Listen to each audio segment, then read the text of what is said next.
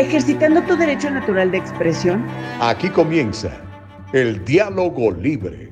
Un ejercicio honesto en búsqueda de la verdad. Comenzamos.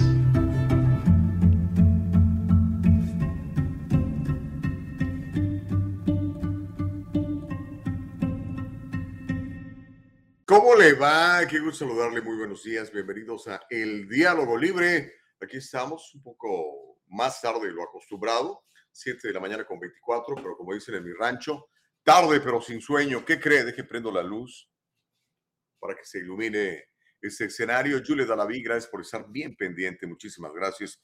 Tuvimos algunas dificultades técnicas, particularmente el gallo, el gallo electrónico se nos durmió en la mañana del día de hoy. ¿Cómo le ves? Pero bueno, aquí estamos con todo y tenemos mucha información para todos ustedes. Así que, más que nada, bienvenidos a el eh, diálogo libre, www.eldialogolibre.com. Le damos gracias a nuestro Señor Jesucristo porque nos permite la vida y porque ustedes y yo podemos intercambiar, intercambiar puntos de vista importantes en el diálogo libre. Ya saben, estamos en www.eldialogolibre.com, en Facebook, en YouTube y después más tarde, por supuesto, en Spotify, en Anchor y en Apple Podcast. El programa del día de hoy que va a estar buenísimo. Le voy a contar y le voy a mostrar cómo asaltaron a mano armada a un pastor mientras daba su sermón. Y eso pasó aquí en los Estados Unidos. También le voy a contar sobre cómo varias, bueno, no varias, decenas de iglesias eh, de las llamadas metodistas están buscando demandar a su, bueno, no a su congregación, sino a sus superiores por la postura pro gay, pro homosexual que tienen en esa, en esa denominación. Es, ese es un asunto bien interesante, ¿eh? ya le voy a platicar porque estamos hablando de, de, millones de dólares. ¿eh? También le voy a contar cómo la ciencia lamentablemente ha desmentido al presidente Biden en cuestión de la inyección del COVID y también le voy a platicar, si nos alcanza el tiempo, ese tema tan importante, oiga, nuestros jóvenes están muriendo a causa del fentanilo y ya apareció una autoridad que está pidiendo, un, una fiscal, es una mujer, que le está pidiendo a la administración Biden que declare el fentanilo como arma de destrucción masiva. ¿Por qué dicen ellos? pues simplemente porque están matando a nuestros jóvenes. Esas y algunas otras noticias tendremos en la mañana del día de hoy. Vamos a tener de invitada a Ceci Iglesias hoy también para hablar de educación. Ya sabe que ella siempre trae información muy, muy, muy interesante para que usted esté más que pendiente, ¿ok? Así que Myron Duarte, muy buenos días. Dice, ¿se le pegó la cobija? No, no, nada más se me durmió el gallo. Eh, Tony dice, buenos días, bendiciones, qué bueno que ya están al aire, muchas gracias, bendito sea mi padre, de veras. Imelda dice, buenos días, les deseo un maravilloso martes. Patricia González, muy buenos días. Eh, Rosalina Gutiérrez, muy buenos días. Denis Torres, good morning, guys. Ya te habías tardado, sí, la verdad, sí, pero aquí estamos, hermano, para, para echarle con todo, para servirles a usted, a ustedes y obviamente servir a, servir a Dios a través del trabajo que hacemos. Gracias a Nicole Castillo, nuestra productora Chipocluda, y por supuesto nuestra productora ejecutiva eh, Eva Castillo.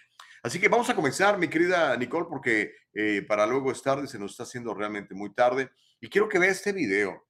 Esto pasó eh, el domingo durante el sermón de este pastor. Imagínese, está usted como pastor en iglesia, pues dando su sermón y de repente, ¡pum!, le caen tres malandros armados para asaltarlo. Básicamente iban por él. Ahorita, ahorita vamos a ver el reporte y después le cuento todos los detalles y también le voy a dar algunos puntos de vista y obviamente espero los suyos aquí en el diálogo libre. Esto pasó en Nueva York, en la Gran Manzana, the greatest city in the world, dicen ellos, ¿verdad? Pues bueno, también tiene sus broncas. Aquí está el reporte. A Brooklyn bishop was robbed at gunpoint in the middle of his Sunday sermon today, and it was all caught on camera. The mm. service was being live streamed this morning when he says three to four men walked in with guns. He spoke at length with CBS 2's Lisa Rosner about why he believes he was targeted and his message for the suspects. Five to ten minutes into preaching Sunday morning on Remsen Avenue in Canarsie, Bishop Lamore Whitehead saw the door in the back of the room kick open. How many of you have lost your faith because you saw somebody else die what you're about to go through. Yo, Yo. All right, all right, all right. All right, all right. I seen three to four men come in. I said, all right, all right, all right. It's pretty much stating that I don't want, I'm not going to do anything, right? Because I know y'all coming from me. Y'all coming straight to me. I don't want my parishioners hurt, right? I got um, women and children there. As I got down, one went to my wife and took all her jewelry and um, and had the gun in front of my eight-month-old baby's face. Um, took off my bishop's ring, my um, my wedding band, and took off my bishop's chain, and then I had chains underneath my robe. Um, and um, he started tapping my neck to see if anything else. So that means they knew, they they watched and they knew that I have other jewelry. The church's live stream shows the gun being held on the pastor. They had the guns on the on my deacons that was at the door. Whitehead says what you don't see on camera are around 100 congregants who were in the room. Men, women, and children dropped to the floor in silence. My church is traumatized. The women and children are still crying. Still crying. Babies are still crying. Police say the men took off in a white Mercedes. Whitehead says cops have a license plate and witnesses saw the men change clothes outside. These men, they need to turn themselves in. I forgive you, and I'm praying for you. You know, and I hope that God deliver you from the mindset of who you are at this time. Whitehead believes his family was targeted because of the publicity he received when he helped turn in the suspect wanted in the fatal subway shooting of 48-year-old Daniel Enriquez in May. I turned them in, but the media called me the bling bling bishop. They had my Rolls Royce car all over everywhere, and I feel that that played the part in this. I think all pastors should be uh, be able to get permits for pistols. The NYPD is investigating, and Whitehead says the mayor and top police brass have called him, pledging support to find the suspects. Fortunately, no one was hurt. In Canarsie, Brooklyn, Lisa Rosner, CBS 2 News. In a statement, a spokesman Bueno, ahí tiene el Blink Blink Pastor, así le empezaron a llamar, dice él, cuando colaboró en la investigación de un asesinato en el metro de Nueva York. El asunto es que llegaron, lo robaron a mano armada, lo asaltaron, obviamente el sustote que se ha de haber llevado el pobre cuate este, eh, además de toda la iglesia, ¿no? Calculan que el monto de lo robado ascendió a 400 mil dólares. O sea, todas esas joyas que traía son carísimas. El anillote ese que traía, carísimo. Entonces, de acuerdo a la transmisión, el pastor se apellida Whitehead, se encontraba dando su sermón. Entraron estos tres hombres, traían sus pasamontañas, traían pistolas. Como vieron, le pusieron la pistola en la cabeza mientras despojaban a él y a algunos de sus fieles de sus joyas. No hay personas detenidas hasta el momento. Y es que, una vez más, insisto, los malandros cuando van a hacer las cosas malas, entran a lugares en donde tienen mucha ventaja. Y normalmente eh, en las iglesias de Nueva York eh, no hay gente armada, o sea, no hay un guardia de seguridad o no hay, digamos, mm, personas eh, fieles que estén armados. ¿okay? Es completamente diferente en otros lados. Yo le puedo decir, por ejemplo, a la iglesia a la que yo voy, sabemos que hay personas con permiso para portar armas. De hecho, hay varias, varios policías en la congregación. Entonces, este, yo creo que se lo pensarían dos veces los malandros para entrar a estas congregaciones si supieran que el personal o algunos de los, eh, de los que asisten ahí están armados para defenderse de este tipo de malandros. Pero en fin, eh, pobre pastor, es tremendo susto y dice que, que ya iban por él. Y es que pues maneja un Rolls Royce también. Ahora, este, la iglesia no se ve así como que muy grande, así que probablemente, no lo sé, no quiero especular, pero probablemente puede tener toda esa joyería por, por el trabajo que tiene, ¿no? Por las cosas, las actividades a las que se dedica. En fin, estos son, estos son los Estados Unidos que estamos viviendo el día de hoy. Tenemos que cuidar y proteger, tenemos que alertar a las autoridades cuando veamos cualquier movimiento sospechoso. Hágalo, no se quede con, con las ganas, porque sabe que después pasan cosas pues lamentables y, y serias como esto, que pudo haber desencadenado en algo peor como en un asesinato, por ejemplo, se imagina. Pero esos tipos nada más querían robar directamente al pastor, no querían otra cosa más. Pero bueno, mire, hablando de pastores, esto está pasando en la Florida hoy en día.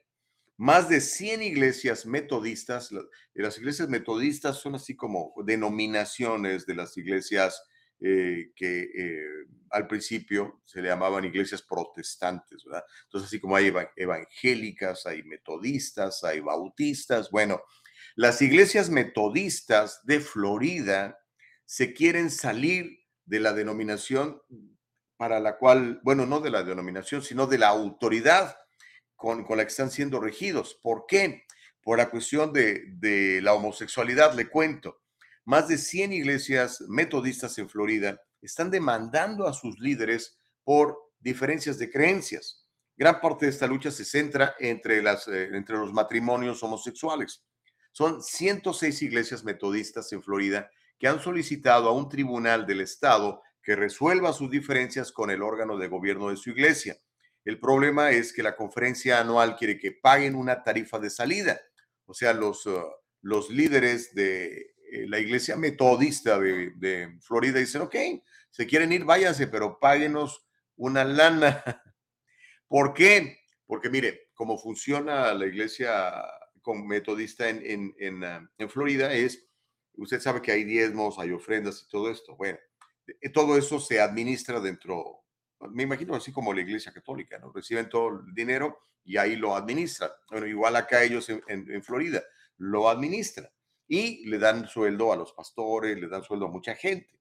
Y no solamente eso, sino tienen planes incluso de pensión y seguros médicos y demás.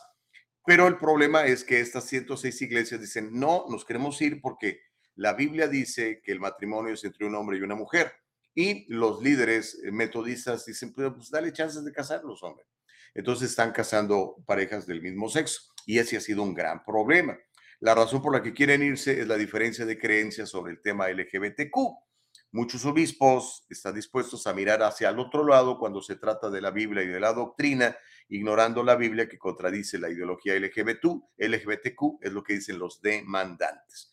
Pero en eso están ahorita. Imagínense nada más, nunca nos hubiéramos imaginado que una cosa como esta iba a estar este, pasando, pero eso es lo que está sucediendo. Ahorita le voy a mostrar el video en un ratito. Antes déjeme leer algunos de sus mensajes que están llegando por montones en nuestros, uh, nuestras diferentes plataformas. Ya sabe, estamos en www.eldialogolibre.com. Normalmente siempre salimos a las 7. Hoy tuvimos un problema, eh, un problema de gallo electrónico.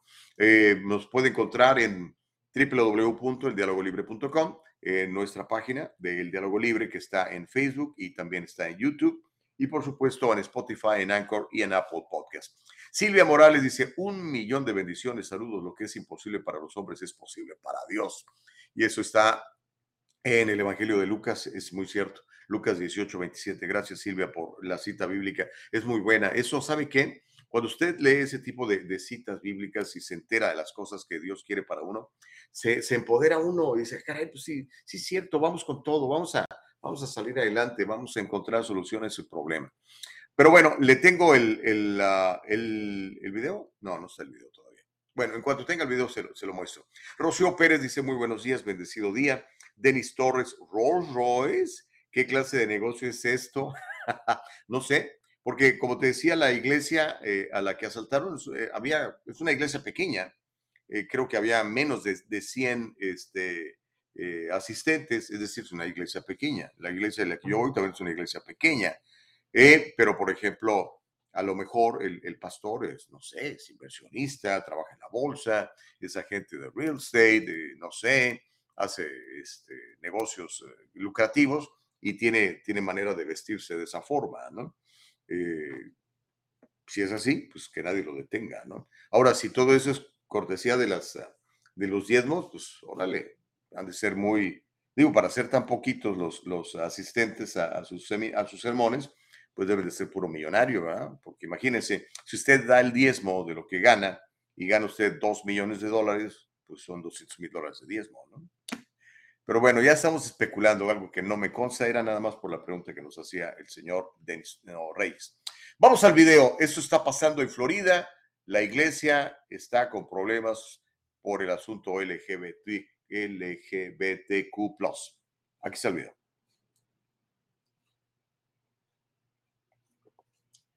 Wink Doppler 3X, three times more powerful.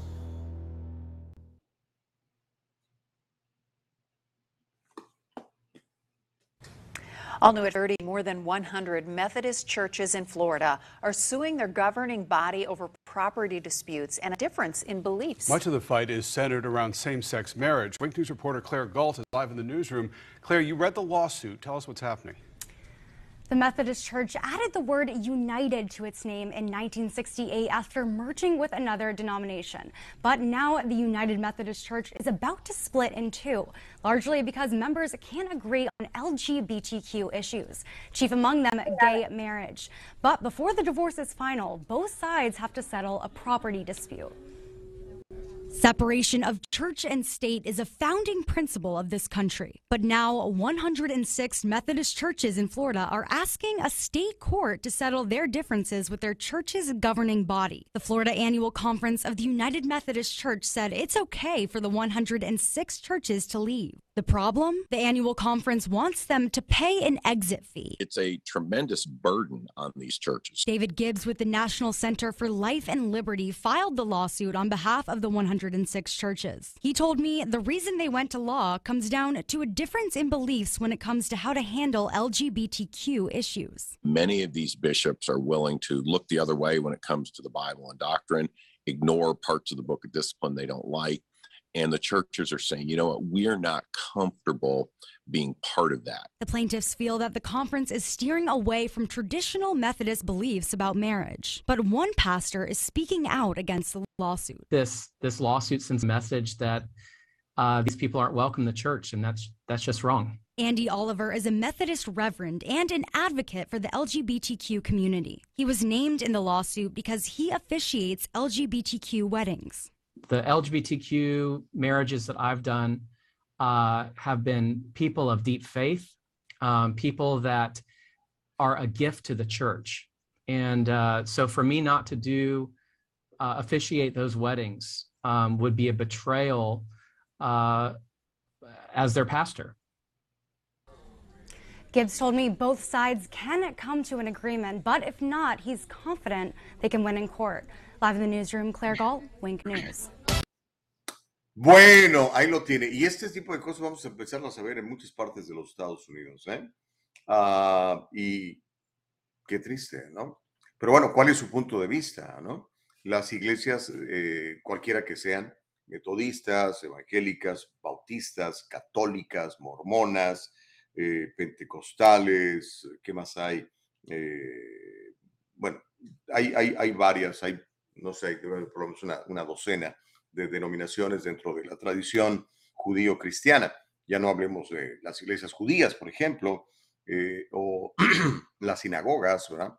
O de las eh, iglesias eh, musulmanas. Deberían aceptar esta ideología de LGBTQ y oficiar matrimonios ah, entre personas del mismo sexo, homosexuales, dentro de, de su de su congregación.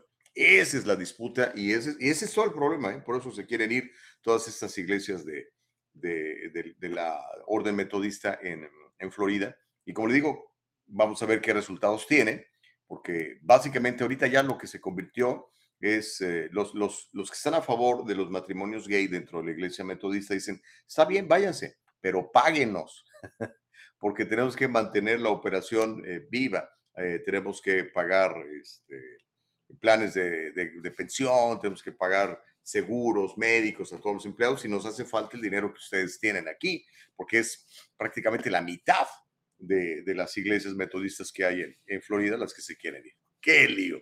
Ya le estaré platicando. Josefina Chávez dice muy buenos días. Paz Martínez dice buenos días, Gustavo. Dios les bendiga. Feliz martes.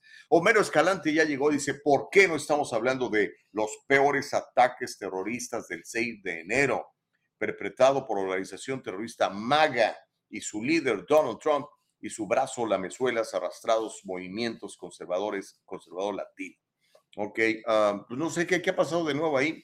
Eh, creo que nada más están perdiendo el tiempo, pero este creo que a nadie le interesa eso, Homero, pero sí, vamos a tratar de investigar un poco y platicar este, sobre, sobre ese rollo.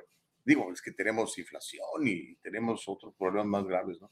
Por cierto, este, y mañana voy a platicar un poquito más de, de eso. Eh, el gobierno de Biden ha cambiado la retórica para que la palabra recesión ya no sea lo que era recesión.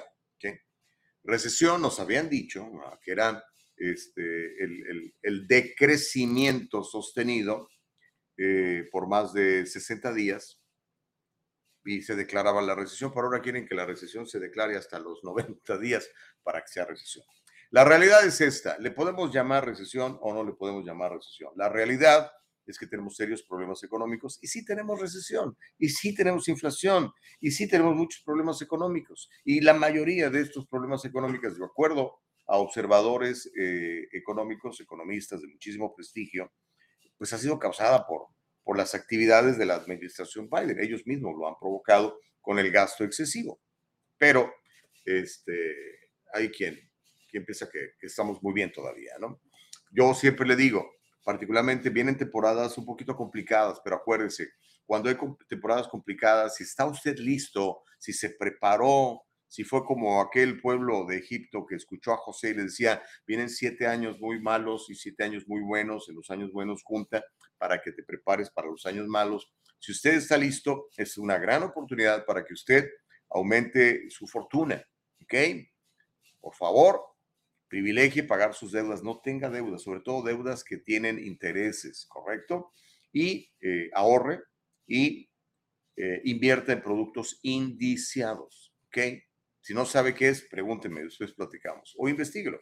Productos indiciados son productos con garantías de retornos y sin riesgo a su principal, ¿ok?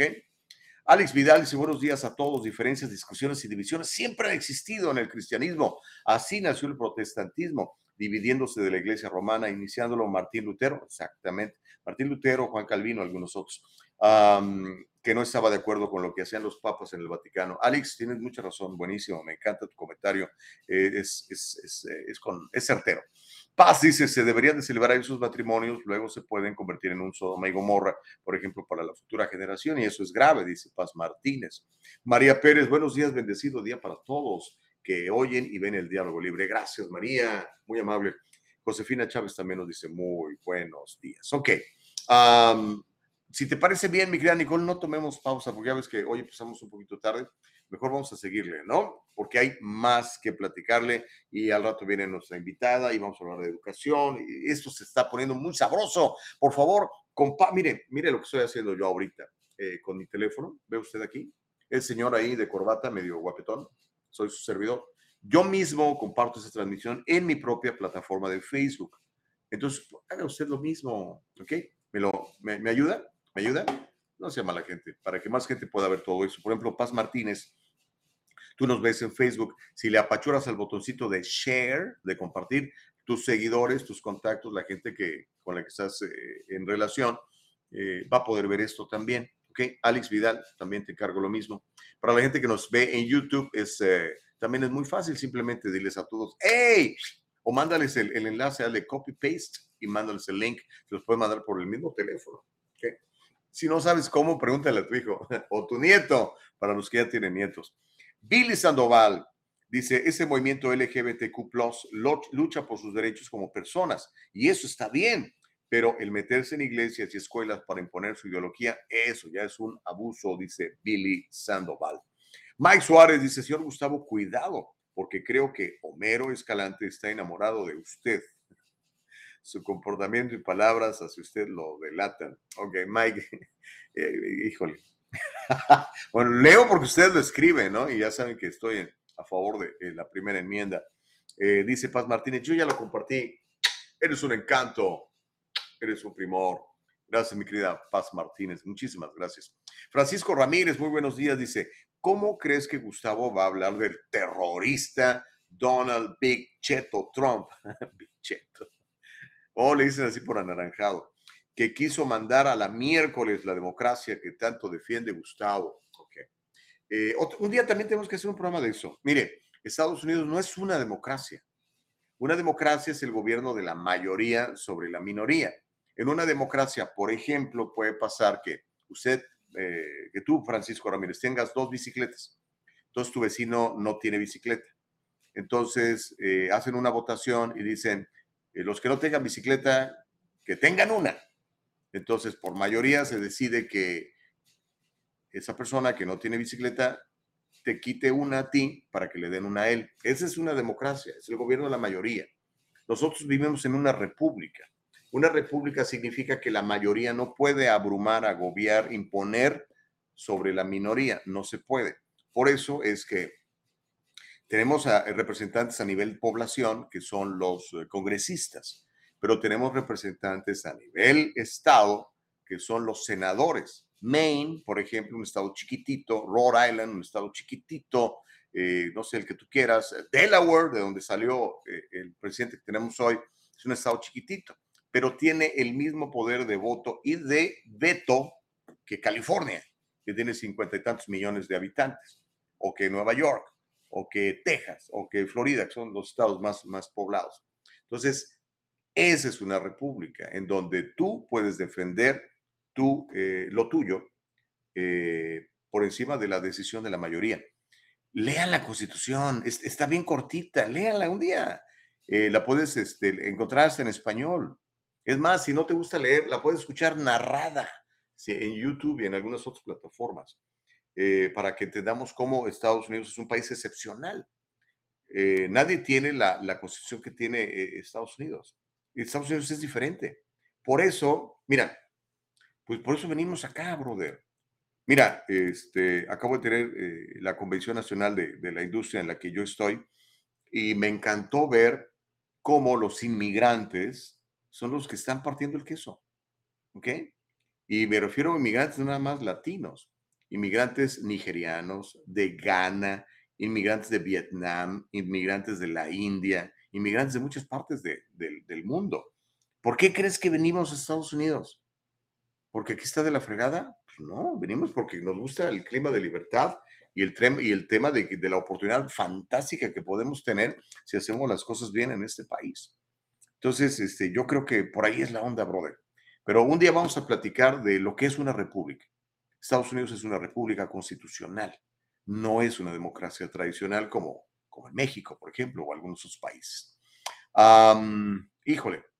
Bueno, ¿más, más noticias? Órale, eh, mire, ese tema está bueno, porque, bueno, ya sabemos que el Commander in Chief a veces se le van un poco las cabras al monte, pero eh, lamentablemente usted lo que dice, particularmente si usted es una persona pública, lo que dice usted queda grabado y siempre va a haber una cámara allí. Y pues no hace mucho tiempo, de hecho hace exactamente un año, Joe Biden dijo que si usted se vacunaba, que usted recibía la inyección, usted no iba a, tener COVID. Y bueno, hoy en día vemos que el señor Biden con su doble vacunación, con su doble piquete de refuerzo, con las mascarillas y el rollo, da otra vez positivo de, del bicho este, ¿no? Entonces, tenemos el, video para que vayamos a la historia y, y comprobemos que la ciencia, híjole, la ciencia se equivocó un chorro. Entonces, pero estar alerta. Ya nos dice Nicole Castillo que tiene el video. Pues órale, échatelo, mi querida Nicole. Un aplauso para Nicole Castillo. qué bárbara. Siempre lista, siempre atenta, siempre chipocluda. Vamos a ver el video en donde, eh, pues, la ciencia desmiente a Joe Biden. Venga, mi querida Nicole Castillo, cuando usted guste.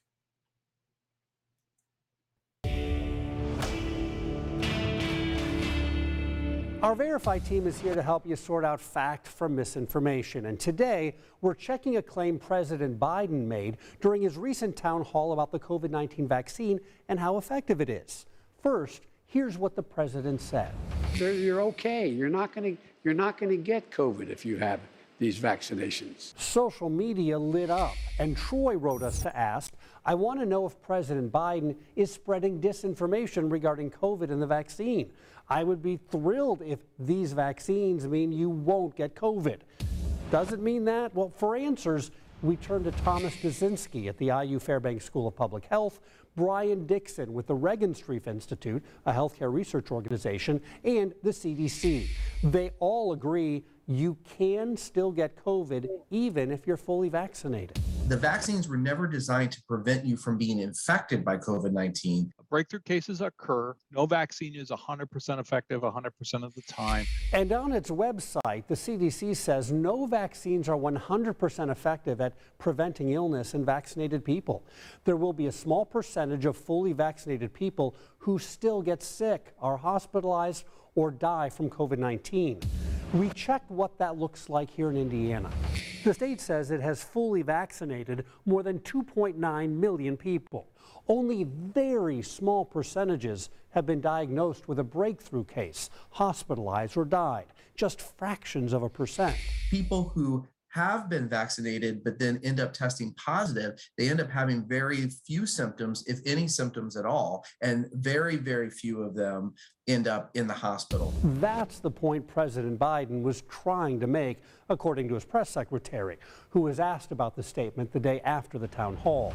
And it's worth noting that at other points during the event, the president said the vaccine means you're not likely to get sick, which the experts agree with. But as for the comment Troy asked about, we can vaccine will not prevent you from getting COVID. That is false.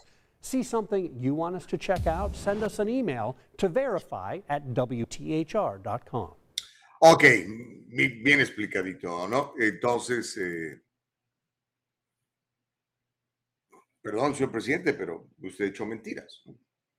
O a lo mejor las hecho sin querer, queriendo, vaya, ¿no? Queriendo motivar a la gente a que reciba la inyección. Pero el asunto es que, como los mismos doctores estos dijeron, además son doctores del CDC, que es, digamos que es el, pues, la gente que está también promoviendo que usted se inyecte, pues lo reconoce, ¿verdad? En fin. Ah, Francisco Ramírez dice, a ver si Nicole Castillo tiene el video donde el Big Cheto dice que el COVID es un virus y el cloro mata los virus, pues que inyecten a las personas con cloro. Eh, ya eso ya, lo, pasamos hace como, que yo creo que fue como los primeros 10, 20 programas, ¿no? Que por cierto se calentó mucho el chocolate con, con, Caro. Este, él nunca, nunca dijo eso, pero pues ya sabes, la prensa, hermanito. Eh, él siempre habló de la hidroxicloroquina que hoy en día ha quedado eh, demostrado y comprobado que sí te ayuda en el tratamiento contra el COVID. Ah, de hecho, yo tomo hidroxicloroquina, compadre, a pesar de que la han retirado aquí de, de las farmacias. Es un producto muy barato y junto con la ivermectina y es buenísimo para, para el tratamiento de muchas de estas cosas, ¿no? cuestiones este, virales. Pero eso sí, si tú no, no, no, sigas mi consejo, por favor, habla con un médico siempre. Habla con un médico siempre. A mí mi médico me dijo, tomes esto es bueno. Dije, ok. Otro médico al que entrevisté, eh, que por cierto ya, ya no ha querido salir en, el programa porque este, pues sufre persecución y tiene miedo de perder su licencia, también me dijo lo mismo de la ivermectina y la hidroxicloroquina. De hecho, él sigue tratando a sus pacientes con estas cosas para, para sacarlos adelante. Pero usted siempre consulte a su médico, siempre, antes y nunca le haga caso a nadie más que a su médico personal. Esa es la recomendación que nosotros hacemos, ¿ok? Ah, Elba Payán dice, feliz día, excelente video. Eh, Denis Martínez, ¿por qué dije Denis Martínez? Me acordé de Denis Martínez, aquel extraordinario pitcher de los Expos de Montreal. Me tocó verlo pitchar un, un, juego perfecto en contra de los Dodgers en Dodgers Stadium, pero más bien quería decir Denis Torres, perdóname hermano. Dice, la misma ciencia que dice que venimos del mono, que algo explotó y nació la humanidad estos retrasados mentales, sí, ya ven que enseñan todo esto como, como ciencia. La, la, realidad es que para que sea ciencia, tú debes de tener la habilidad de repetirlo y tener los mismos resultados, ¿ok? Y eso, es, eso lo convierte en, ciencia. Los demás, pues, son teorías, son experimentos, ¿verdad? Pero sea para que... Es, es, le llaman, lo aprendí en el segundo año de primaria, caramba, eso nos enseñaban en México, el método científico y el método empírico, ¿se acuerda usted? Fantástico. Eh, la verdad es que no sé ahora cómo está la educación pública en México, pero cuando yo era niño era buenísimo, buenísimo. Hoy no sé si lo estén enseñando, eh, yo creo que sí. Dice, oh, este, ah, oh, a ver, hey, Nicole, te encanta prender el, el fuego. Aunque vamos a recordar ese video a petición de, de Pancho Ramírez.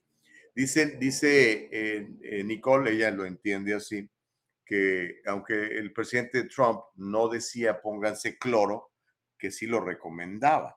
¿Ok? Pues, vamos a verlo.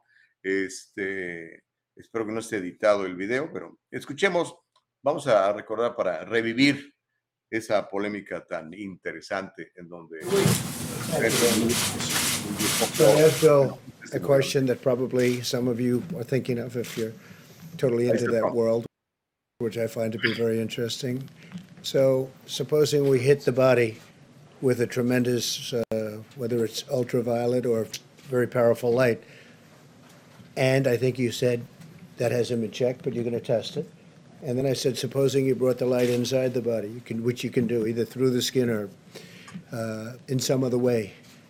And I think you said you're going to test that too. Sounds interesting.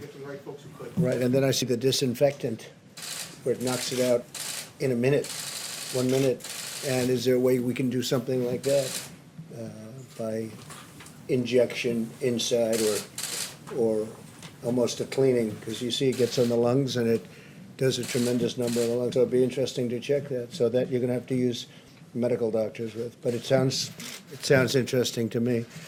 So we'll see. But the whole concept of the light, the way it kills it in one minute, that's uh, that's pretty powerful.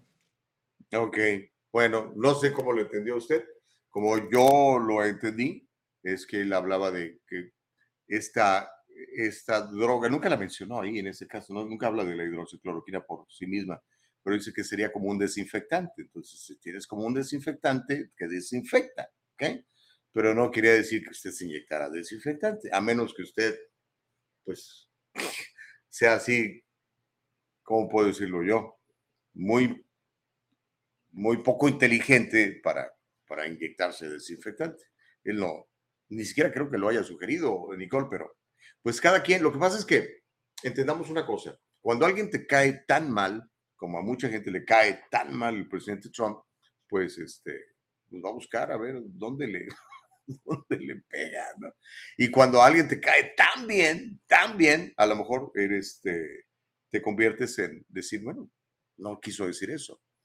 Lo que sí es muy claro es que eh, pues los cuatro años que estuvo al frente le, tiraron con todo al presidente Trump la, gran mayoría de los medios de comunicación. Y es que él les llamaba fake news, imagínate que te digan, eres falso. Entonces le caes gordo a los demás. ¿no? Pero bueno, eh, y hablaba de las opciones, dice Nicole, de que le habían dicho a él, ¿no? Acuérdense que todo esto era muy nuevo, todo esto era muy nuevo. De hecho, hoy en día, ¿no? Se ha, se ha comprobado ya científicamente que pues, un montón de cosas que nos dijeron que eran, no eran. Ah, El mismo Fauci ahora dice que es cierto lo que dijo. Lo acaba de decir el, domingo. Este, por eso yo le digo el, el doctor Pinocho, porque es muy mentiroso. Y nada más, siempre les digo yo, eh, a mí me gustan las finanzas. Siempre vea el rastro del dinero. ¿Quién se benefició de todo esto? Y ese que se benefició, pues es el que sacó partido y es el que le interesa todo esto. ¿Quién ganó la mayor cantidad de dinero en estos dos años y cacho de encierro y de todo lo demás? Dígame quién. ¿Usted ganó? ¿Yo gané? ¿O fueron Big Pharma y las grandes corporaciones? Digo grandes, o sea, no estoy hablando de la corporación ahí de su amigo que le va muy bien, tiene 100 empleados. No, las grandes corporaciones. Los Jeff Bezos, los Googles. Esos son los que ganan. Y no digamos la PFIZR y todas esas modernas y demás cosas, ¿no? Es sencillo, hombre, no se enojen tanto. Rosa Flores dice, está tratando de decir que no lo dijo y no sabes cómo ayudarlo, dice Rosa Flores. Pues lo acabamos de presentar, amiga. No sé. Este, obvio que no lo dijo. Pero no sé, Rosita, a lo mejor te cae muy mal el, presidente eh, Trump y pues adelante, está bien, ahí está la evidencia, ¿ok? Ah, y no trato de ayudar a nadie. ¿Tú crees que este cuate con los miles de millones de dólares que tiene van a necesitar que un mexicano inmigrante como yo le ayude? Ah, make ever with scrap, ¿qué es eso? Buenos días, Gustavo. Acuérdate que hubo varios intoxicados por ingerir cloro. Bueno, ahí sí no sé. ¿Hay alguna estadística? Y pues, si tomaron cloro, pues digo, con todo respeto, hello. Pero en fin. Eh, dice Alex Vidal, no venimos del mono. venimos de un ancestro en común y de ahí se dividieron las diferentes ramas hasta convertirse el Homo sapiens, que viene a ser primo de los primates, dice Alex Vidal Martínez. Ok, no, no había escuchado esa, esa teoría. Yo la teoría, bueno, no teoría, para mí la verdad es lo que dice Génesis, maestro. Eh, Génesis 1 y 2. Homero dice, el señor Gustavo Vargas se dice conservador, o sea, menzorras. Ay, Homero, eh, te gusta picarle la cresta a la gente. te van a decir también tus cosas, vas a ver. Víctor Hernández, ¿cómo estás? Dice, muy buenos días, Gustavo y equipo, muy buenos días, hermano. Carlos Osorio, Gustavo, ¿dónde puedo conseguir hidroxicloroquina? Yo la, yo la consigo en México. Y aquí se consigue también en el swap y eso ahí hay. Este, pero recuerda siempre que te la recomiende tu médico, hermano. O sea, no, no, te, no te automediques, ¿ok? Eh, pero sí se, sí se consigue, es bien barata. Bueno, era barata hasta que le hicieron la guerra, ¿verdad? Porque, este, pues veo usted las estadísticas de, del bicho, por ejemplo, en, en, África. Debido a la malaria, en África se consume mucho la ivermectina y la hidroxicloroquina. Y pues ya vea usted cómo están los números del bicho por allá. Homero Escalante dice, el Clorox es bueno para limpiar la mugre.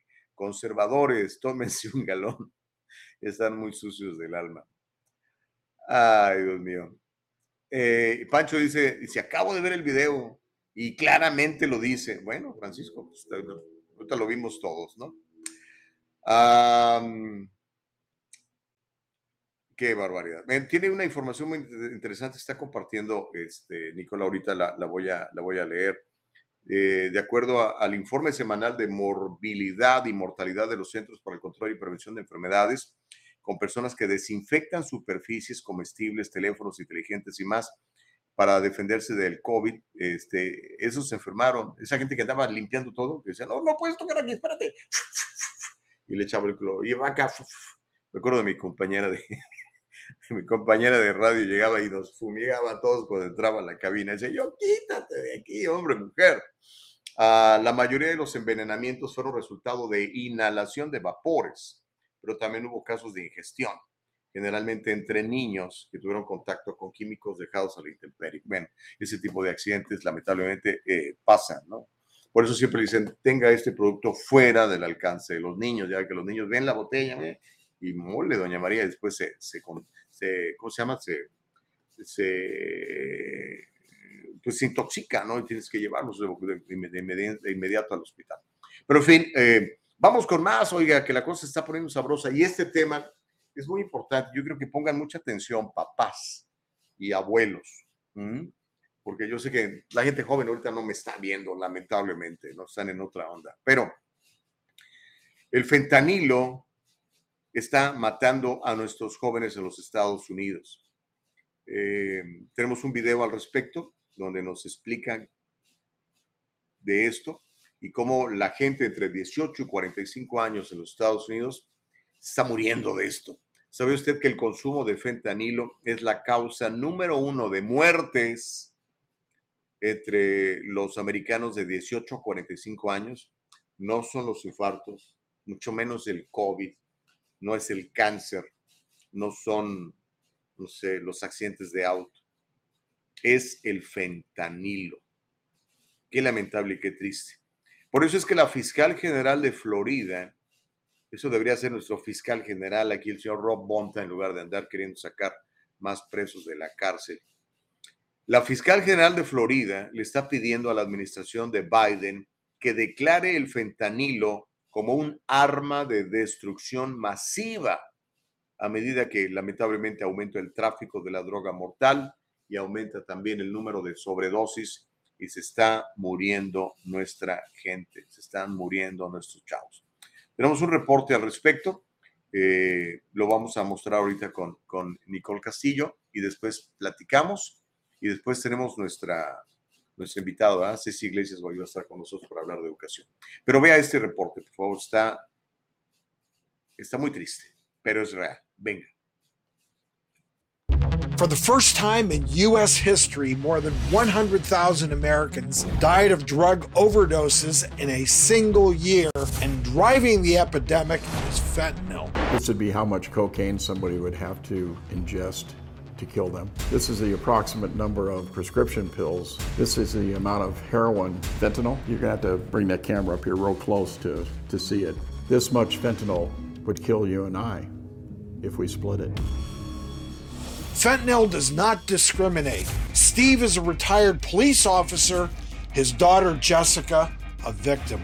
It's taken the lives of actor Michael K. Williams, rapper Mac Miller, Angels pitcher Tyler Skaggs, and children across the country, This is my son, Alexander. He died at 14 years old from fentanyl poisoning. including a 13 year old who died of a fentanyl overdose in school. Dealers are no longer lurking on street corners. They're on e commerce sites and social media apps targeting our children in their bedroom. This synthetic opioid is primarily manufactured in foreign labs, smuggled into the US, and often mixed with other street drugs. 2,500 people would be killed by that amount of fentanyl. Does that sound like a drug to you? Wow. Does that sound more like a poison? It's in heroin, cocaine, methamphetamine, and marijuana. Criminal drug networks are also mass producing millions of pills that look exactly like legitimate painkillers and anti anxiety drugs, but with fentanyl, one pill can kill. In the last two years, fentanyl has killed more young Americans than COVID. Fentanyl teen deaths have reportedly tripled, and it's now the number one cause of death for Americans 18 to 45. Well, how do we stop this fentanyl roulette from killing our kids and our country? ¿Cómo le hacemos? ¿Cómo le hacemos para parar este epidemia? Thank you for having me. Break down for us just how bad this drug epidemic is. Well, doctor, we're in the middle of a devastating opioid and overdose epidemic. We lost 100,000 American lives last year, and it is being driven by fentanyl. 64,000 of those lives were lost to individuals who were poisoned by the drug fentanyl. It is a public health crisis, it's a public safety crisis. And to us, we are devoted every single day to thinking about how we can stop fentanyl from being mass produced by the Mexican criminal networks, by the cartels, and how we can stop it from flooding our communities and harming our communities with overdose deaths and violence. Administrator Milgram, you know, I'm, I'm in the hospitals daily. Um, I do consultation psychiatry. So part of my job is doing detox for people that have that come in and, and I'm just seeing this firsthand every day. And you have an incredible job. You oversee 5,000 special agents, 800 intelligence analysts in 239 offices across the US and 91 foreign offices in 69 countries. It's really an incredible position that you have. If you could tell us, how is this drug permeating our society? What we know from our intelligence, from our worldwide operations, is that chemicals are mostly being sourced from China.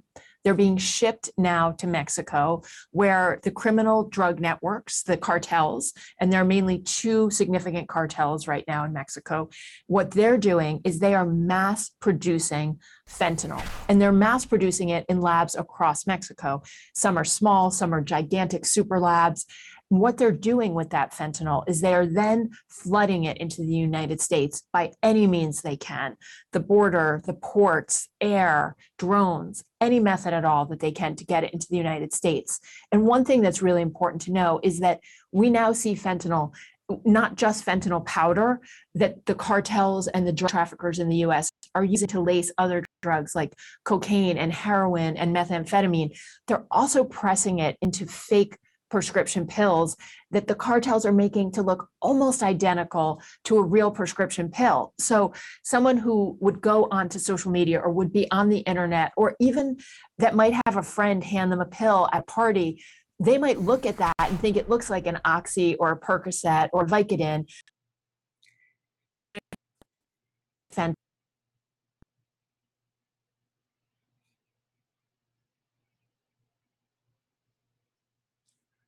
Pues allí lo tiene, como la ve.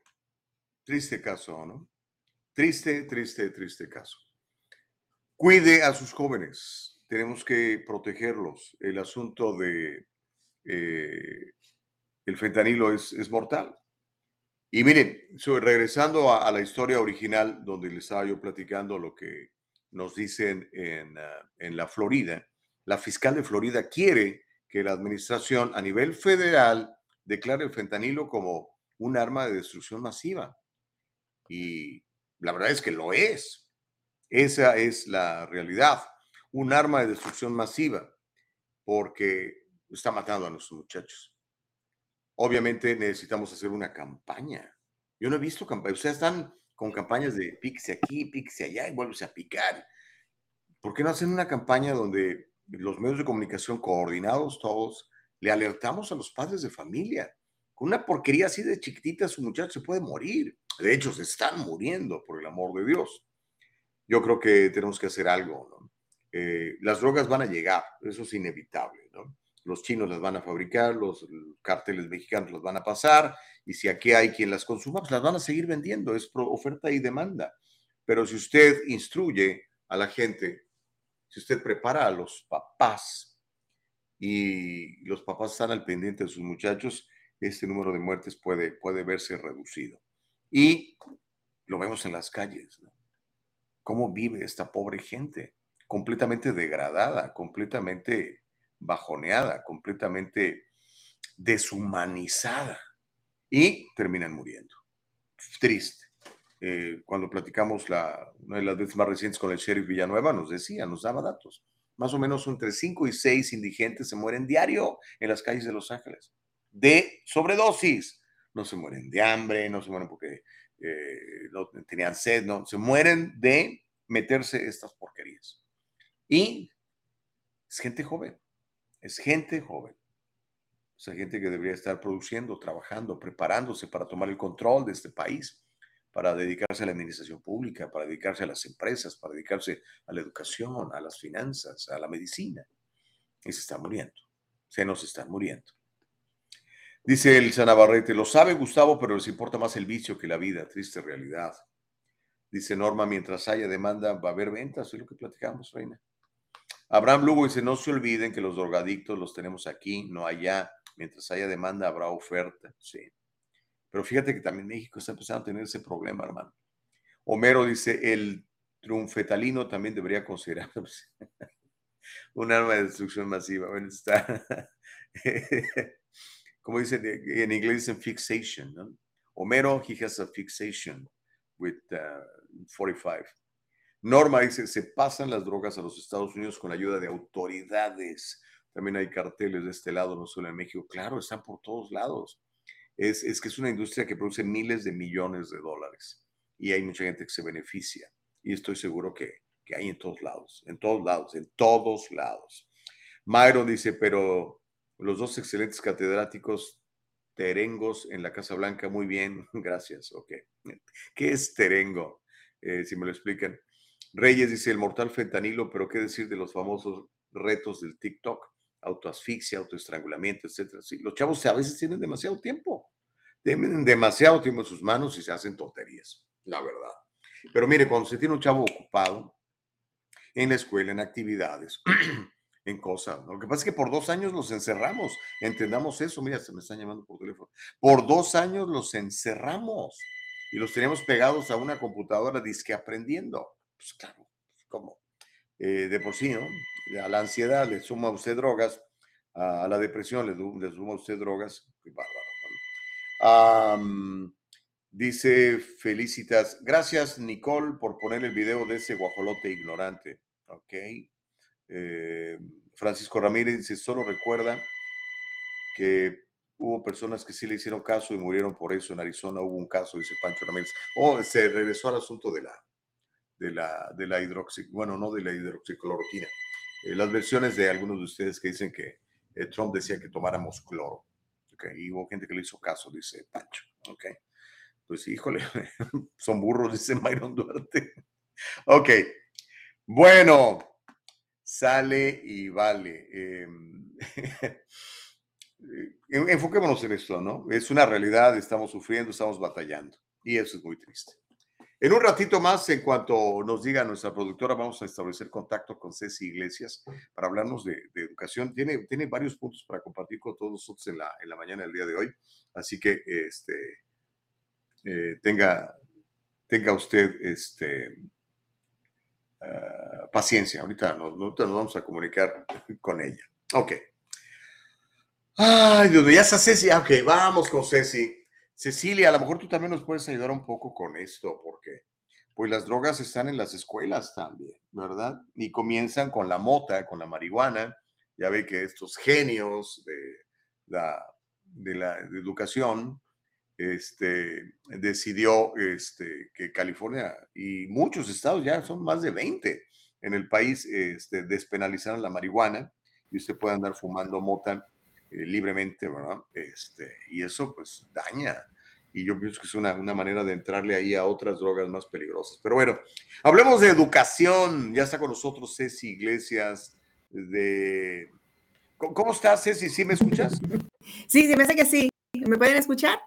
Yo te escucho perfectamente. Bienvenida, Sí. Ceci Iglesias, eh, fundadora de eh, Parent Union, esta unión de padres. Estamos platicando de las estadísticas tan altas de, de- de muchachos muertos por el fentanilo, eh, algo que, que lo vemos en las calles, ¿no?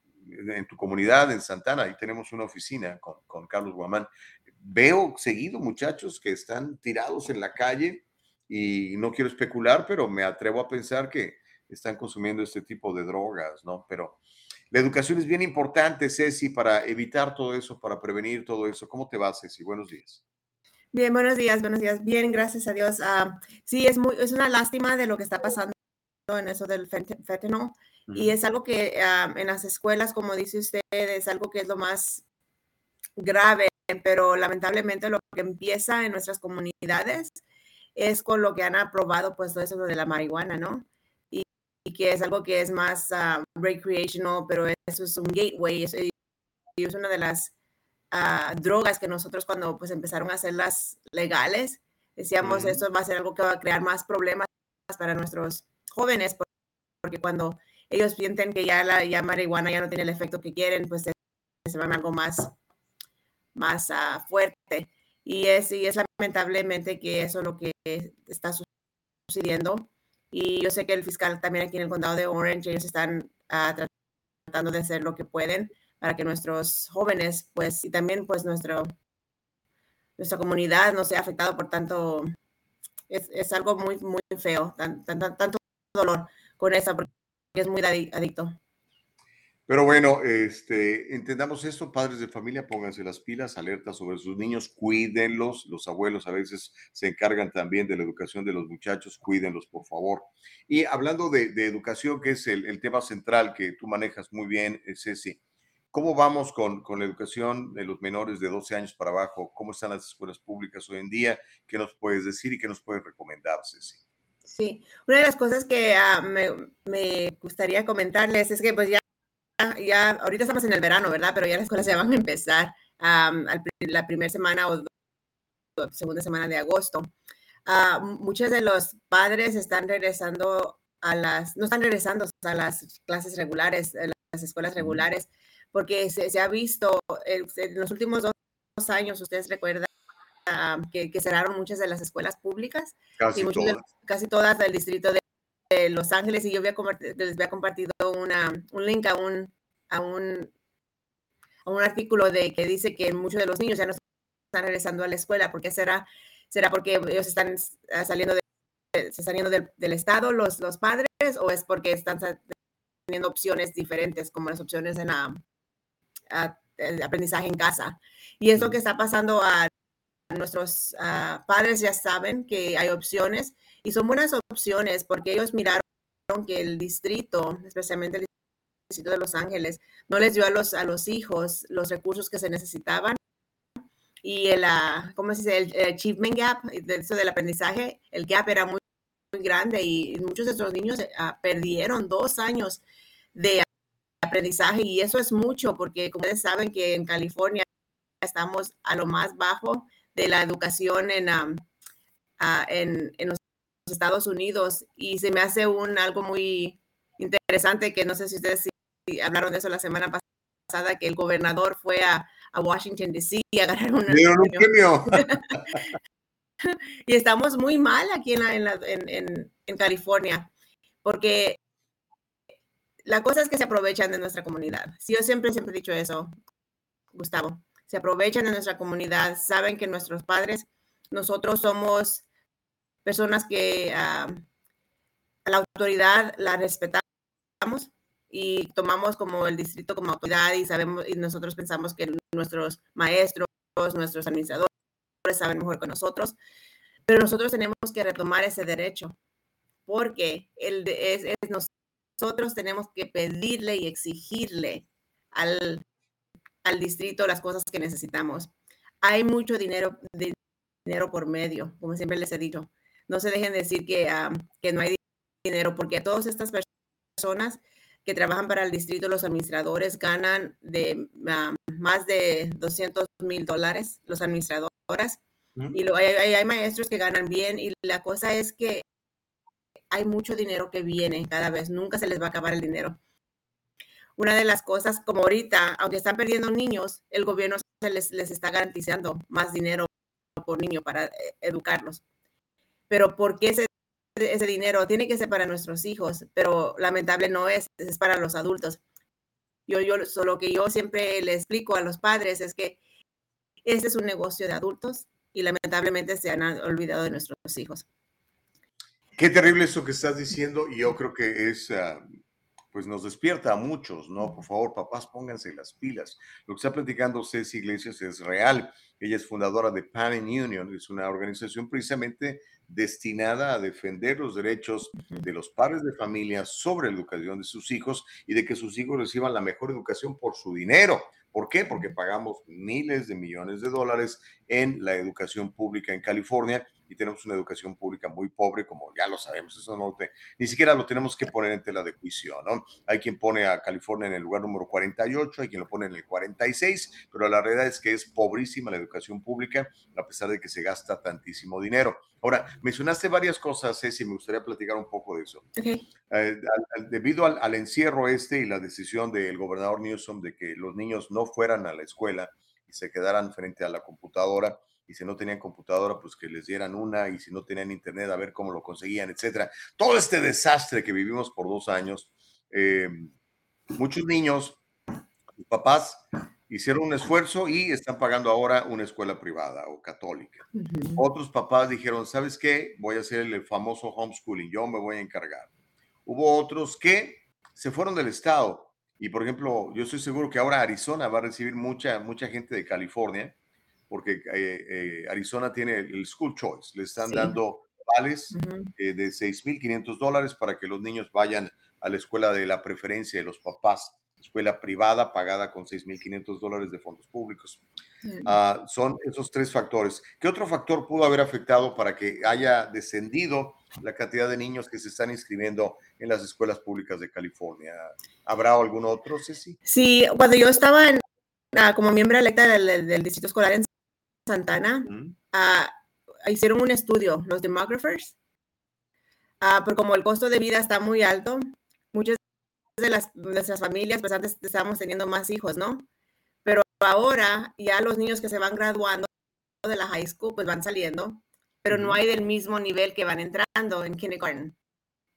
So, el, el demographer uh, dijo a nosotros, en, nada más en Santana, dijo, para y eso fue como en el 2016. Dice, para el 2022, dice, van a tener, dice, 40 mil uh, estudiantes y en, en, el 2016 teníamos 56 mil. Entonces ellos estaban viendo que no nada más eran porque los hijos estaban yendo para diferentes escuelas como las charters las homeschooling, están también porque nuestra comunidad y nuestra sociedad pues ya no a estar teniendo um, más hijos como antes uh, especulaban y es algo que también pues, pues afecta el, el decline del enrollment, pero muchas de las personas no le quieren dar, el, digamos, esos son los hechos. Ellos siempre quieren, quieren culpar a las personas que como los padres que se van porque tienen opciones.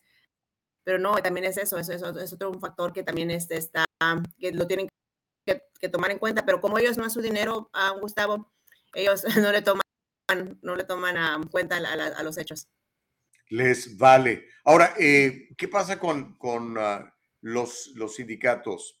No, me imagino, digo, si yo soy presidente de un sindicato, o el caso, por ejemplo, de esta señora Miar Cruz, o Maya Cruz, no sé cómo se pronuncia su, su apellido, quien es la, la dueña del sindicato de, de, Los Ángeles de maestros. Le digo la dueña porque la maneja como si fuera ella, ¿no? como si fuera su propia empresa.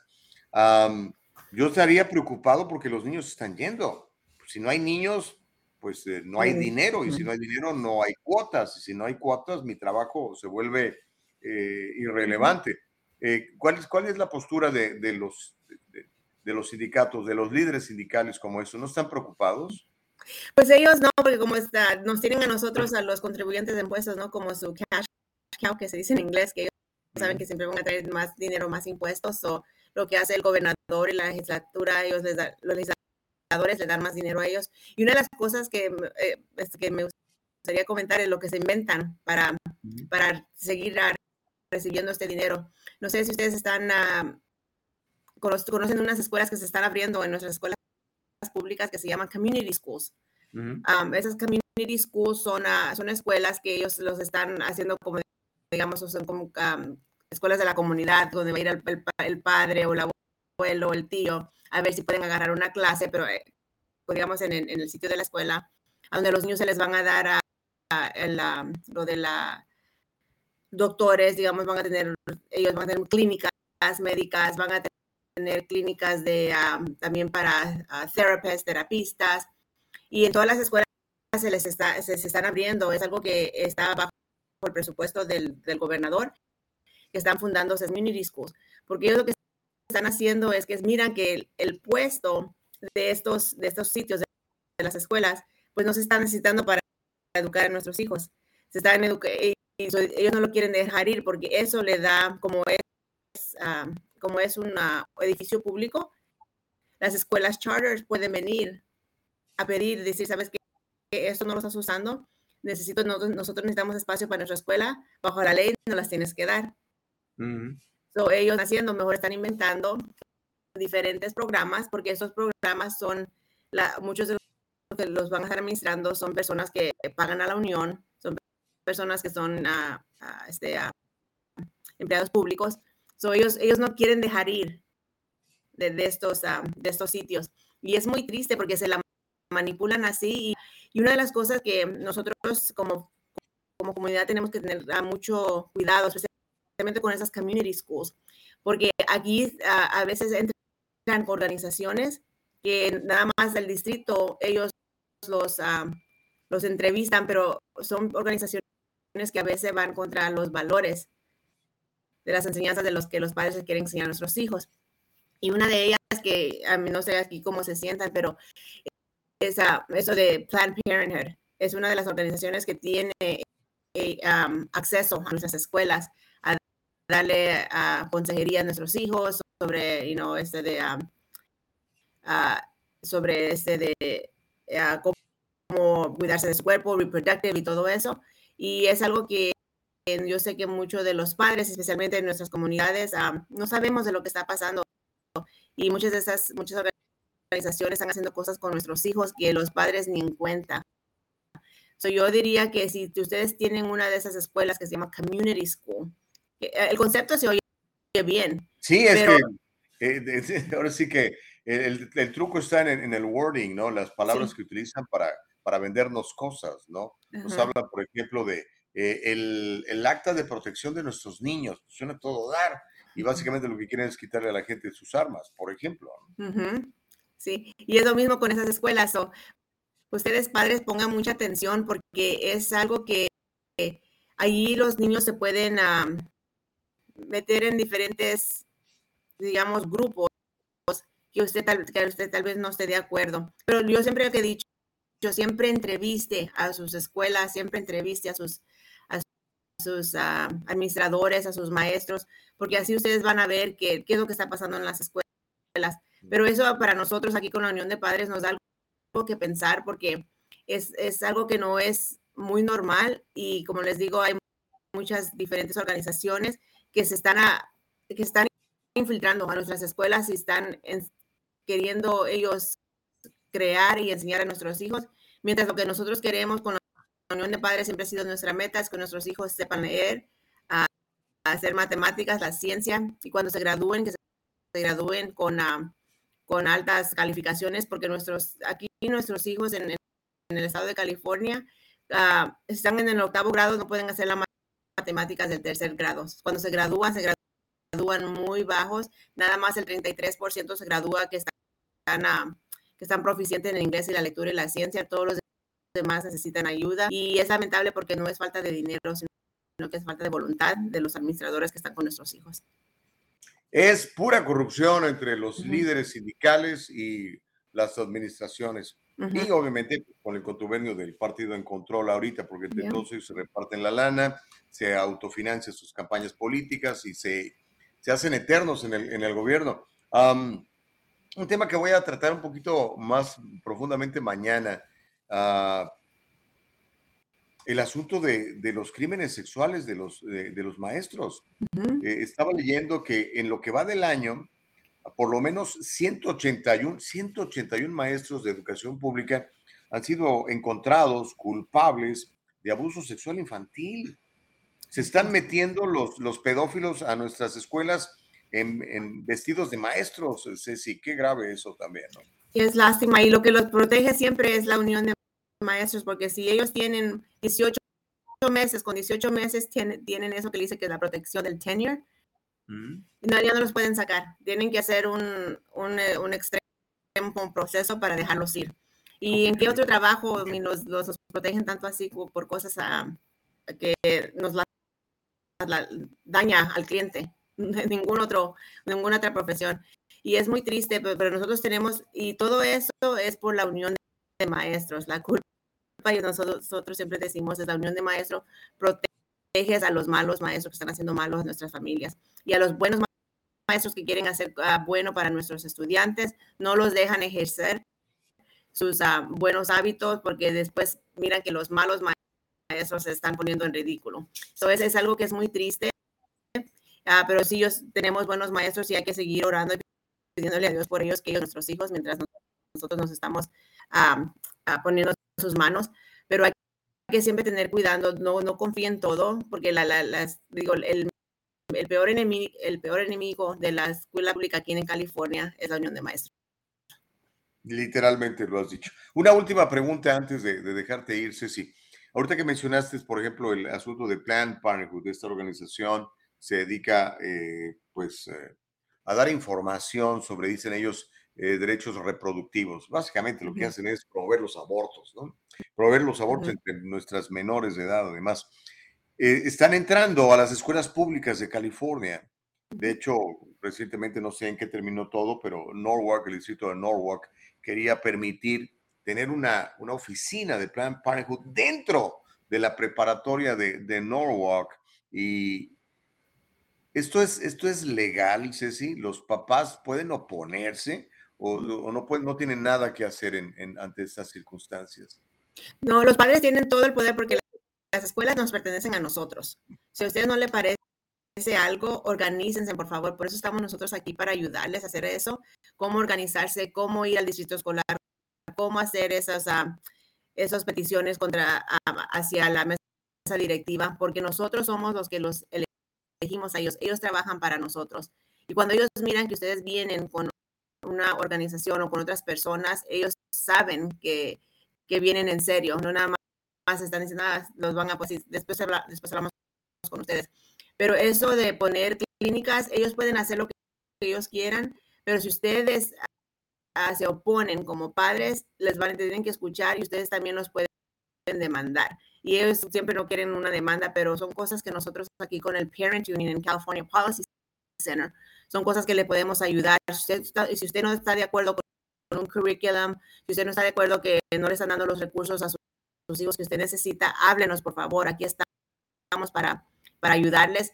Uh, si ustedes miran que van a hacer algo en, al nivel del distrito que no les parece, podemos hacer ruido y hacer ayudarles a ustedes. Por eso se llama la Unión de Padres, el Parent Union, porque nosotros queremos darle a ustedes ese uh, apoyo para que ustedes se sientan que no están solos, porque no están nosotros somos la mayoría, los padres somos la mayoría, nosotros podemos hacer lo que queramos con nuestros hijos porque son de nosotros, ellos no los quieren quitar. Entonces, y ellos, y todo el dinero que se le va a ellos es razón porque nosotros tenemos a nuestros hijos en las escuelas públicas.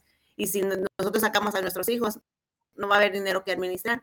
Entonces nosotros tenemos que poner el, ah, el guideline en cómo queremos que se les enseñe a nuestros hijos, las organizaciones que puedan llegar, pero tenemos que estar involucrados o mucho y si necesitan a cualquier ayuda, yo siempre estoy aquí para ayudarles. Mi, mi información está aquí en pantalla y siéntanse con toda confianza de hablarme y yo estoy aquí para servirles. Buenísimo. Y ahí está la información. Si usted quiere platicar con usted, si quiere defenderse, quiere organizar a los padres en su escuela porque está viendo algo que no le gusta, no le gusta cómo se están gastando los recursos o simplemente necesita mayor atención o tiene dudas, organícese, no se deje. Nadie quiere más a sus hijos que usted, papá. Nadie quiere más a sus hijos que usted, mamá ni él es el sindicato de maestros, ni es el director de la escuela, ni es el superintendente del distrito escolar al cual su niño le toca ir, porque es otra onda, le toca ir, ni siquiera usted puede escoger. El teléfono es 714-573-2208, el teléfono de Cecilia Iglesias, Ceci, eh, 714-573-2208, y la página de internet que es www.parentunion.org. Ceci, como de costumbre, un placer y privilegio platicar contigo. Te mando un abrazo muy grande. Gracias. Después hablamos de, los, de las votaciones porque van a haber muchas cosas que van a decir que quieren más dinero para las escuelas y les digo que voten que no porque ya suficiente dinero. Me gustaría hablar de ese tema. La, próxima vez vamos a tratarlo, está muy bueno porque sí, siempre nos venden el cuento. Le queremos subir los impuestos a, no sé, al valor de la propiedad o los impuestos a la venta de esto, al impuesto de aquello, porque es para nuestros niños. Como nosotros queremos a nuestros niños, decimos, ok. Y resulta, como dices tú, que es para pagar las pensiones de los sindicalistas, para pagar eh, cosas que nada que ver, ¿no? Así que hay que estar muy atentos. Ceci, muchas gracias. Gracias, que Dios los bendiga. Bye. Amén, que así sea. Bueno, espero que haya sido interesante esta entrevista y sobre todo que usted tome control de la vida de escolar, bueno, de toda la vida de sus hijos, cuídelos. Este, pero hay, hay tanto depredador allá afuera por todos lados y a veces no están afuera, están adentro. Así que mucho ojo, mañana vamos a platicar de, de esa denuncia terrible. Vamos a platicar para que usted esté pendiente de esto, ¿ok? Chanjuy Mejiao dice, en Glendale les construyeron una piscina a cambio de poner una clínica de abortos en la escuela o biblioteca que está en el Parque Pacific.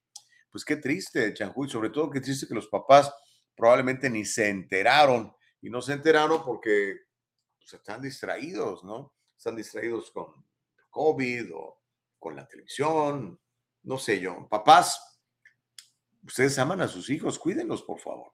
Abraham Lugo dice, deben reprobar a los alumnos que no aprenden Debe reformarse el sistema educativo de Californication, incluyendo las universidades. Son unos burros, no saben y a las pruebas me remito y desafío a cualquiera. Dice, soy egresado de la UNAM, de la Universidad Nacional Autónoma de México. Dice, por mi raza, hará el espíritu. Ese es el, lema de, los Pumas. Gracias, Abraham.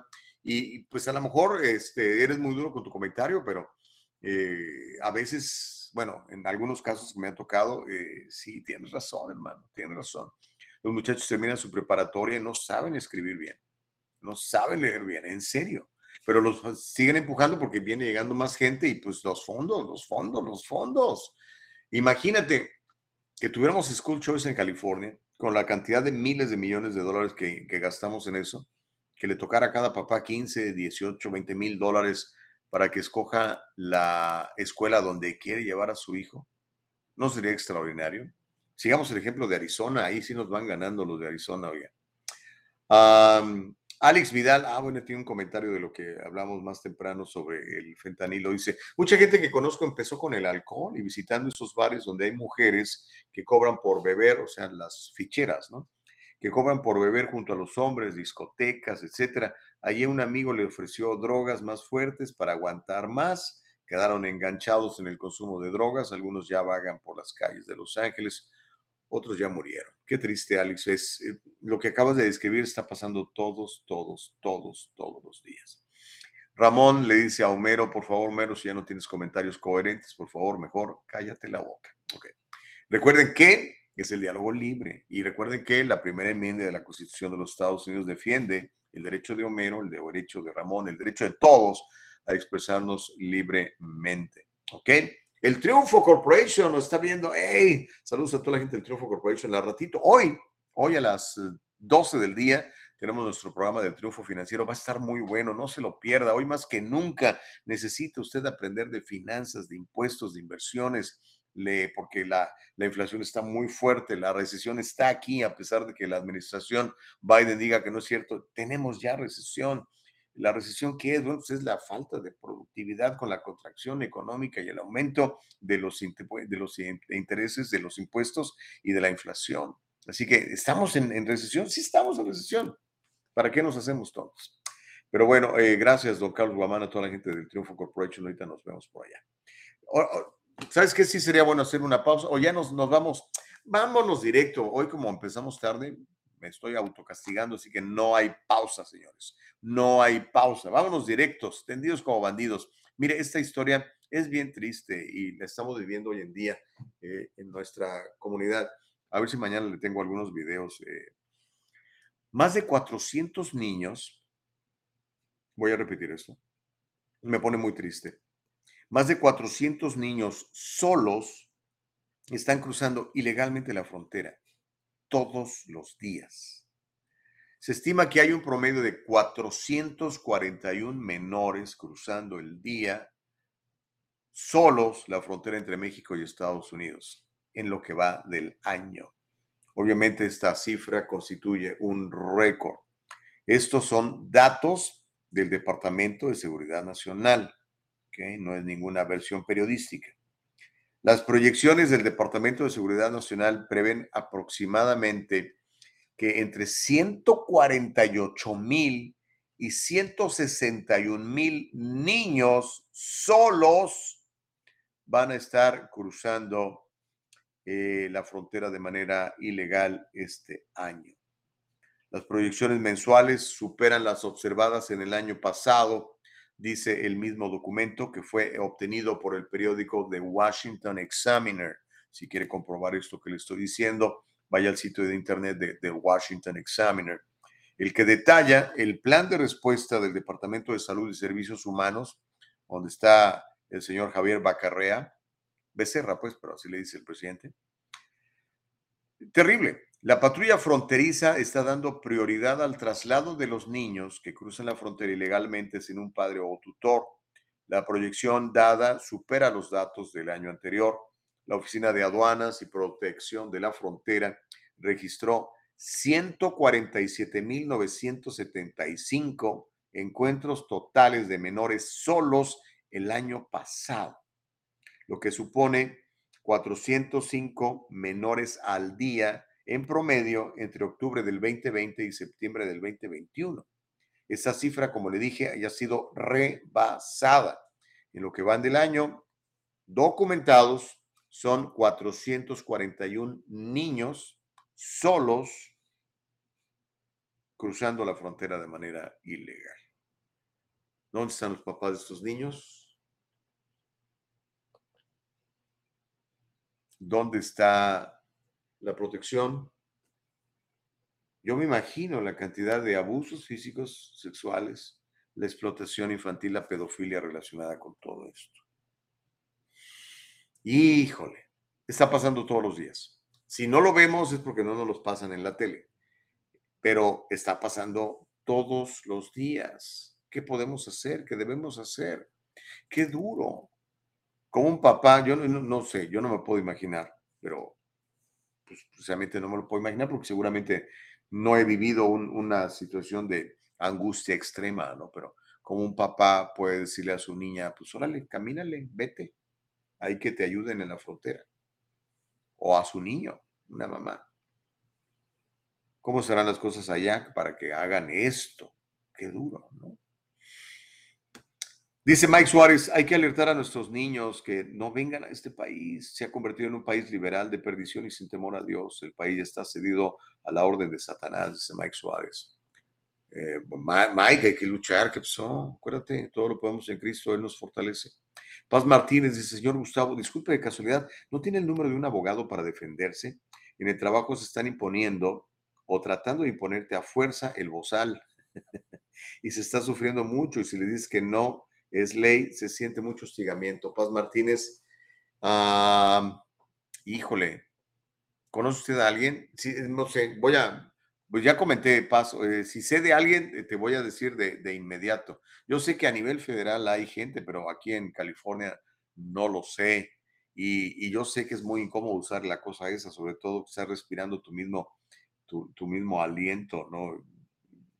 Y pues está comprobado que no, no previene ninguna enfermedad, eh, particularmente el bicho este, está comprobado, no son datos míos, son del CDC, eh, el mismo Fauci. No sé, déjame ver, voy a preguntar, ¿sabes que Tengo un par de amigos abogados, les voy a preguntar a ver si conocen a alguien que, que te pueda defender y que pueda defender a la gente que no se quiere poner el, el tapabocas porque le incomoda para respirar, ¿no? Consuelo dice, tenemos que seguir oyendo esta información para estar alertas y tomar las acciones pertinentes en pos de una mejora, de una mejor sociedad, ofreciendo a los niños una buena educación. Estoy de acuerdo, Consuelo, y qué bueno que eres una de las ah, habituales del programa y me encanta que comentes y me encanta que la gente ejerza su derecho a la libertad de expresión. ¿Ok? Am, Abraham Lugo dice, ¿qué crees si en unos burros todos lo que hacen deportes destacan, los dejan graduarse, aunque no sepan nada y lo puedo probar? Ok. Sí, hay muchos, les ayudan porque son grandes atletas, ¿no? En las universidades. Pero mira, te puedo decir, por ejemplo, mi hijo, mi hijo fue un destacado futbolista en la Universidad de Notre Dame de Namur y estaba ahí por sus méritos futbolísticos, pero también porque era buen estudiante. ¿eh? No era así súper brillante, pero creo que se graduó con 3.8, una cosa así. Ah, hay excepciones, pero sí, muchos sí, ¿eh? muchos sí. Después los oyes hablar, ¿no? Ya cuando se graduaron, que ya están jugando, y tú, este cuate, ¿cómo lo hizo para graduarse? Ay, Dios mío, dice Abraham Lugo, yo fui gerente de proyectos en la Universidad del Sur de California. Sí, ya ves el, pues el, el, el, el proyecto que tienen, más bien el proyecto, el, concepto que tienen fantástico de, de fútbol americano, ¿no? Los miles de millones de dólares que se generan en derechos de televisión y todo. De hecho, se acaban de cambiar, de, ya no están en los en, en, en, la división del Pacífico, ¿no? Se fueron al Big Ten, no sé a dónde se fueron. No sé mucho de fútbol colegial, pero algo así escuché. Um, en fin, es lo que está pasando. Dice Amilcar Morroy, ya hay una petición para remover a Bárbara Ferrer, hay que firmarla y para, por ahí puede comenzar para no eh, reforzar el asunto o no obligar al uso del de bozal, dice Amilcar Monroy. Bueno, como que la gente ya se puso harta, ¿no? Al principio éramos muy obedientes, pero como vimos que no había ningún cambio y, y nos ponen, dicen, usted póngase el bozal y el gobernador no se lo pone. Y usted nos, o sea, lo que nos dicen que hagamos ellos no lo hacen. Entonces es donde pues ya empieza uno a dudar un poco y pues obviamente nace la, la rebeldía, ¿no? Pero en fin, ¿qué creo? ¿Qué quiere que yo le diga? Ok, este, a ver, me pone un, una información Nicole Castillo, la productora, dice, los CDC dijeron que hubo un estimado de 107.622 muertes por sobredosis de drogas en el 2021. 107.622 el año pasado. Es los, números que le platicaba, ¿no? Y estas cifras van a verse aumentadas este año, lo cual es muy triste. Es un aumento del 15% sobre el récord anterior del 2020, donde casi 94 mil de nuestros muchachos murieron por sobredosis de, meta. Qué duro, ¿no? Ay, Dios mío.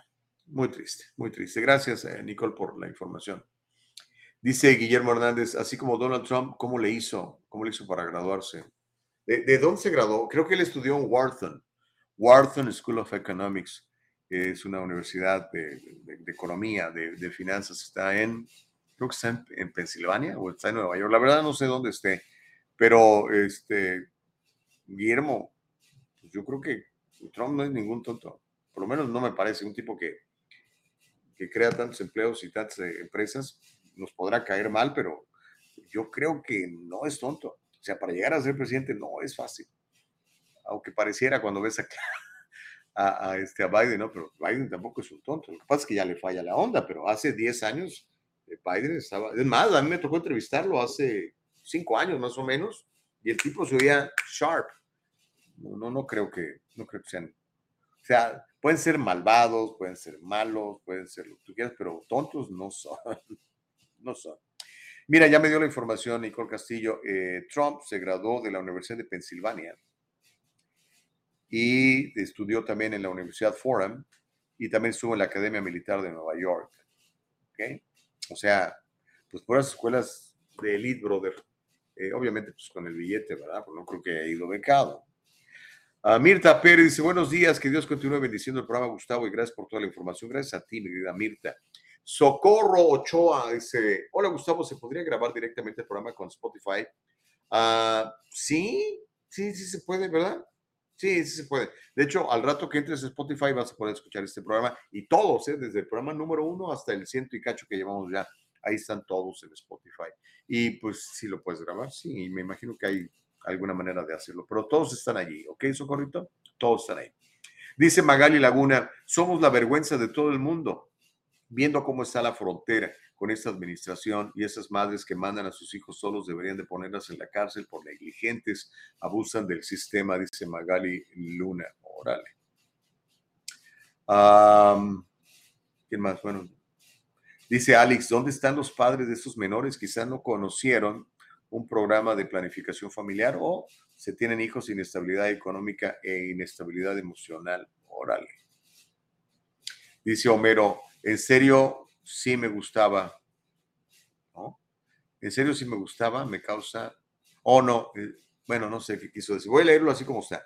Eh, Homero dice, en serio sí me gustaba, me causa mucha tristeza ver a niños cruzar solos, pero no le causaba tristeza como Donald Trump los arrebataba del seno de su madre. Eh, creo que eso no está comprobado, brother. Básicamente entiendo, si no estoy mal, que los niños que no venían con sus papás, pues eran puestos a protección de Child Services, ¿no?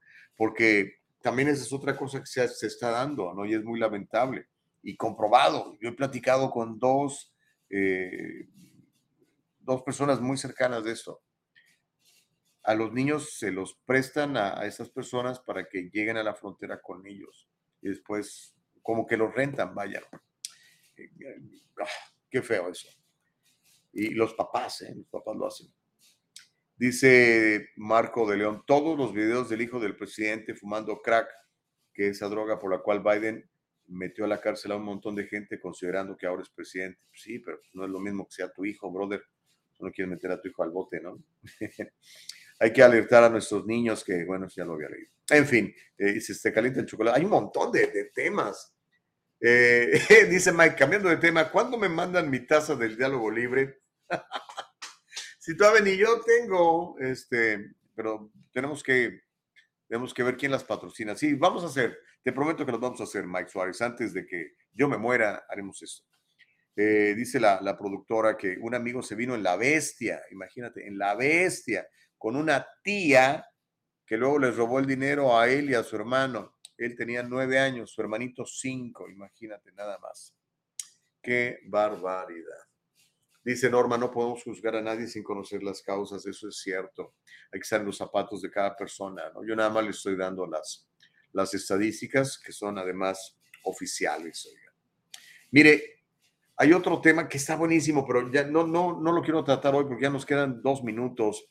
Pero mañana, si Dios nos presta vida, quiero platicar de cómo están relacionando la falta de padres de familia, no de mamá y papá, sino de la figura paterna, la falta de la figura paterna, la figura de un padre en la familia, y lo está relacionando con la crisis en las adicciones, con la gente que se está metiendo fentanilo y está en drogas y todo este asunto. Hay un estudio muy interesante y hay un libro muy bueno que se llama The Boy Crisis, Why Our Boys Are Struggling and What, can, what We Can Do About It, del doctor Warren Farrell.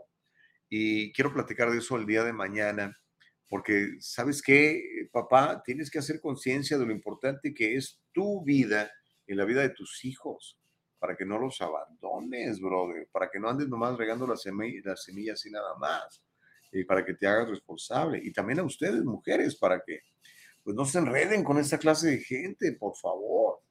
Vamos a platicar un poquitito de eso. Va a ser un tema duro, quizá muy controversial, pero le voy a mostrar este, los puntos de vista de este doctor y vamos a, y él establece esta relación, esta correlación entre la drogadicción, eh, entre la, incluso la, eh, los suicidios eh, causados por por, por abuso de drogas y también por, pues por la tristeza tan profunda que pueden llegar a sentir los chavos, ¿no? Y dice que está muy relacionado con la ausencia del padre en, en la familia. Vamos a platicar de eso mañana. ¿ok? Dice Paz Martínez, ¿quién tiene la, petición para firmarla? O la petición para deshacernos de, de eh, Bárbara Ferrer, quien es la, es la directora. Sí, la, la, directora de salud de, del condado de Los Ángeles, que quiere que ya usted, a partir del lunes, creo, eh, se ponga otra vez su, se ponga su tapabocas para que no vaya usted a matar gente. Cuando ya los mismos médicos del condado le han dicho, no, señora, no es cierto, estamos bien, no hay emergencias, no, no están los hospitales atascados como nos quieren hacer creer. Pero la señora, pues, no sé, ella quiere que todo el mundo se ponga su tapabocas. Pues que se lo ponga ella, ¿no? Pero bueno, platicaremos de esas y otras cosas más el día de mañana para y a ver si hay una petición. Si alguien tiene la petición esa, pásemela, sería interesante verla. Eh, creo que había algo, ¿no? Pero no estoy muy seguro. Voy a investigar y, mañana le, tenemos también esa información si le parece bien. Dice Elsa Navarrete, eso es cierto, Gustavo, mucho les dan a los niños, a las personas para que pasen. Sí, yo sé, o sea, no, no lo estoy inventando yo. Y pero qué triste que, que pase, ¿no? ¿no? No debería de suceder sobre todo con nuestros niños que son los más vulnerables. Y hablando de niños, este, mañana también eh, le voy a platicar de esta pedófila, eh, Maxwell. Ya la trasladaron a una, una prisión más cómoda donde va a poder hacer hasta yoga, como ve, y más cosas que están pasando. Nos tenemos que ir. Yo le agradezco mucho a Dios la oportunidad de servirle. Le agradezco mucho a Nicole Castillo por ponernos en el aire como nuestra productora a Eva Castillo, que es nuestra productora ejecutiva. Le agradezco mucho a usted que nos vea, que nos comente, que comparta. Eh, hagamos esto eh, más expuesto a más gente. Compártalo en su página de Facebook, díganle a la gente todas las mañanas hay un programa, se llama El Diálogo Libre, lo puedes ver a cualquier hora en www.eldialogolibre.com o escucharlo en vivo de 7 a 9, verlo en vivo en nuestra plataforma de YouTube y de Facebook, donde además ahí también se queda el programa si lo quieres ver más tarde y si lo quieres escuchar en, uh, en Spotify, en Anchor o en Apple, también lo puedes hacer. Gracias por sus comentarios, como de costumbre, rebasamos la marca de 100 mensajes de ustedes en vivo. Eso no sé cómo se, qué signifique eh, en repeticiones, pero son miles. Así que muchas, muchas gracias. Dios los bendiga. Myron Duarte, que tengas un gran día. Amilcar Morroy, eh, dice, nos debes media hora, mañana se la repongo. Bendiciones para todos, los amo. Que nadie nos detenga. Hasta mañana. Gracias, Nicole. El diálogo libre está en vivo desde Facebook y YouTube. Si te lo perdiste o quieres volverlo a escuchar, entra a nuestra página de internet www.eldialogolibre.com. Todo el programa completito.